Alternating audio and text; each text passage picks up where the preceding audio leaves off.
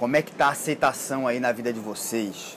Quando as coisas não saem exatamente como a gente planejou, como a gente gostaria, eu tenho visto na minha vida um grau de aceitação interessante. Tenho uma história para compartilhar com vocês aqui da minha praia, bem recente, fresquinha. Quando eu tenho uma reflexão, quando eu vejo uma vivência e me traz benefícios, vocês sabem que eu vou trazer aqui pro canal. O papo sobre hoje é aceitação. Fica à vontade porque chegou a hora. Uma pausa pro cafezinho.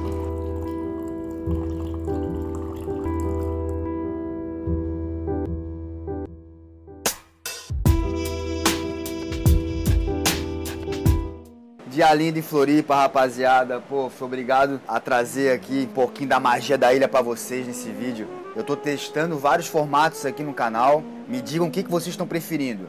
Gravo lá dentro do escritório, gravo de dia, gravo de noite. O que vocês quiserem, meus amigos. O Dom Conejo vai trazer. Isso aqui é uma cocriação. Eu quero fazer disso uma comunidade. O estilo jogador caro, milionário de vibe, único. Como é que a gente aceita alguma adversidade na nossa vida? Como é que vocês lidam com uma frustração, com um conflito, com um resultado que foi diferente do que tu pensava? É normal, cara, a gente ficar chateado quando algo não sai como a gente planejou, como a gente esperou. Eu era uma pessoa até uns anos atrás que eu não aceitava muito bem, cara, as coisas que aconteciam. Quando era diferente da minha vontade. Eu quebrava uma prancha no meio, surfando. Cara, eu ficava indignado, velho. Eu ficava triste, eu ficava remoendo aquilo. Quando eu comecei esse processo de aceitar mais as coisas, né? Um pouco do, do zazen budismo aí, da, da monja Koen. Eu lembro que eu postei uma foto onde eu tava com a prancha quebrada assim, e na beira da praia e rindo, sabe? Eu botei alguma legenda. Vão-se as pranchas e ficam surfistas, né? Uma brincadeira com vão-se os anéis e ficam os dedos. Aí um conhecido meu chegou ali e comentou: Claro, né, Dom? Tem várias aí pra ti, né? Pô, como se eu fosse milionário. E na verdade, cara, é, a prancha é um artefato que hoje em dia tá na média de dois mil reais pra tu fazer uma nova até mais. Não é qualquer pessoa que tem várias pranchas. Por mais que ela aparente, sei lá, de alguma maneira ter grana, porra, ser rico. Às vezes é uma abundância que tá no nosso estilo, na nossa energia, no jeito de ser. Claro, eu moro na beira da praia, né? não moro mal, isso é verdade, hoje em dia, né? Nem sempre foi assim. Mas ele estava equivocado? Eu não estava ali rindo e falando que eu aceitava aquilo porque eu tinha várias pranchas. Porque eu, eu tava entendendo naquele momento da minha vida que aceitar dói menos. Que não adianta às vezes tu ficar brigando com a vida, cara. Levanta a cabeça, tu até pode ficar um pouco puto e tal, mas vai pra próxima vai lá, vou, vou guardar dinheiro, vou levantar uma grana, vou abrir mão de outras coisas para poder comprar uma outra prancha, vou surfar com uma prancha emprestada de alguém, vou me virar, velho. E nem todo mundo entende isso. Parece que é simples, mas não é. Esses são os papos que eu trago nesse momento aqui na pausa pro cafezinho, que são são histórias aí que eu trago que às vezes parecem simples, é desapego, é aceitação, cara, mas são poderosas. O poder, meus amigos, está na simplicidade das coisas. E se tem alguém que é simples e sabe disso, são os pescadores. Olha a história que eu vou contar para vocês, tá? Eu moro numa ilha, então a pesca aqui é muito forte, né? A cultura açoriana daqui, né? esse negócio que vem de Portugal, da pesca, a pesca de canoa, a pesca artesanal, né? De rede, de arrastão. E todo o mês de maio, junho e julho rola a tradicional pesca da tainha, que é um peixe que só vem essa época do ano, vem lá da Lagoa dos Patos, lá do Rio Grande do Sul, vai rodeando aí o litoral brasileiro, daqui do sul até o Rio de Janeiro, para aquelas bandas ali. Em lugares como em Floripa, Imbituba, Garopaba, a pesca é tão tradicional que tu não pode nem surfar. Eu já falei disso num vídeo aqui numa pausa pro cafezinho alguns anos atrás. Vou colocar aqui um card para vocês ficarem por dentro dessa situação. Mas resumindo a história, os, os pescadores ficam uns dois meses mais ou menos com a praia só para eles. É lei, mas o que chama atenção e que eu quero trazer para vocês é que eles, nessa época do ano, rapaziada, os pescadores acordam muito cedo, de madrugada todo dia, e eles chegam aqui na praia 5 da manhã. Todo dia, 5 da manhã até as 5 da tarde. Eles ficam 12 horas na praia, no frio de doer o osso. Vocês não estão entendendo. Quem não mora no sul não sabe, quem mora sabe. Cara, o inverno, o outono aqui, cara, tem dia que é muito frio, brother, bate no osso, velho.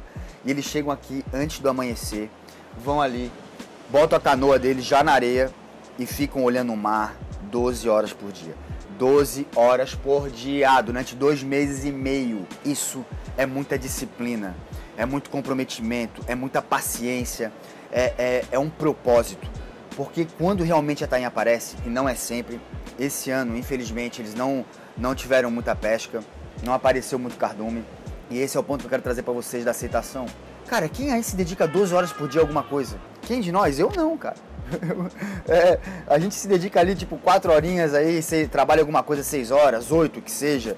E depois não aguenta mais, não quer nem ver aquilo. E eles não, cara. Eles não tem final de semana, não tem feriado. É dois meses sem parar. E eles dão um lanço aqui. Às vezes é, eles acham que vem, vem um olheiro, né? Tem um olheiro, ele avisa, lá, ó. Acabei de ver o cardume, vamos lá, vamos lá. Eles apitam, cara, é uma correria, o saragaço. Eles vão lá correndo com a canoa, fazem o um cerco, voltam com a canoa, ficam puxando e puxam. Eles ficam às vezes uma hora puxando a rede, cara. Naquele arrastão assim, né? Quando realmente dá o cardume, dá uma tonelada, duas, três. Todo mundo fatura o seu quinhão, né? O dono da canoa fatura mais. Eles ficam assim, cara, exuberantes. É como, como se fosse o Jack Sparrow, como os piratas, quando eles encontram realmente o tesouro.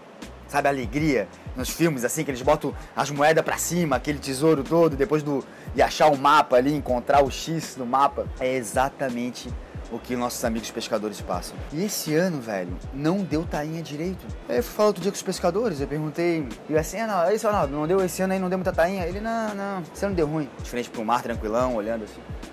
E eu falei, é mesmo, é? E será que não dá no finalzinho agora da, da, da época aí, da safra, não aparece aí alguma coisa? Eu disse, ah, tá tranquilo. É tainha, né, cara? Tu sabe como é que é? Tem ano que dá, tem ano que não dá. Tá tudo bem. Tá tudo bem? Cara, eu ia estar tá indignado. Porra, caramba, brother, eu botei 50 mil horas do meu dia aqui durante dois meses e não deu nada. E o cara tá tranquilo. Por que, que ele tá tranquilo? Porque ele sabe que o jogo é assim, velho. Tem dia que tu se dá bem, tem dia que não se dá. É tainha, né, Dom? Sabes, né? Ano que vem vai dar melhor. Ano que vem vai dar melhor. Cara, isso é de uma sabedoria, brother. Que se tu leva pra tua vida, pro teu dia a dia, tu começa a ver assim obstáculos de outra forma.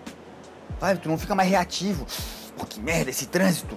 Deu errado isso. Tentei vender uma coisa e não deu certo. Calma, cara. O que, que tu poderia ter feito de melhor? O que, que tu poderia fazer diferente, né?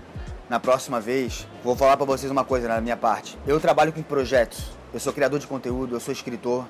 Então, cada ano da minha vida, eu dou, eu dou ênfase para algum projeto. Já dei cursos de desenvolvimento pessoal.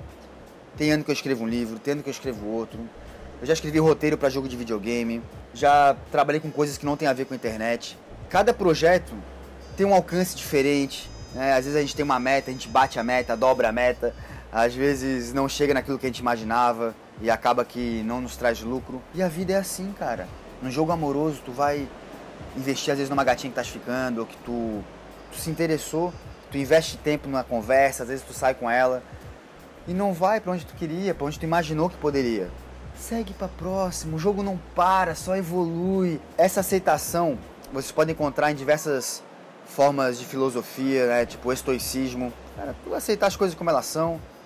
Tu vai até um certo ponto, onde tu pode ir, tu vai, tu não mede esforço para ir.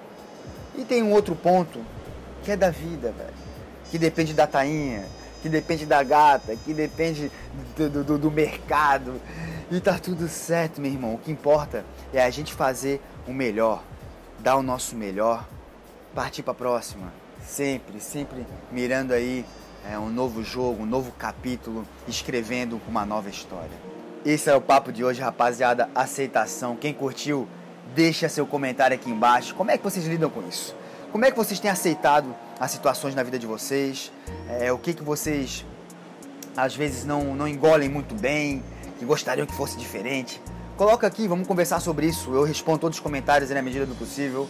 Deixa seu curtir, seu like, se inscreve no canal quem não é inscrito, ativa o sininho para receber todas as notificações, porque o Dom Conerro tá de volta no jogo. Nós estamos aqui para cada vez elevar mais a autoestima de vocês, a minha autoestima, para a gente poder evoluir junto e ter uma vida cada vez mais satisfatória, mais qualidade de vida. E lembre que o jogo não para, só evolui.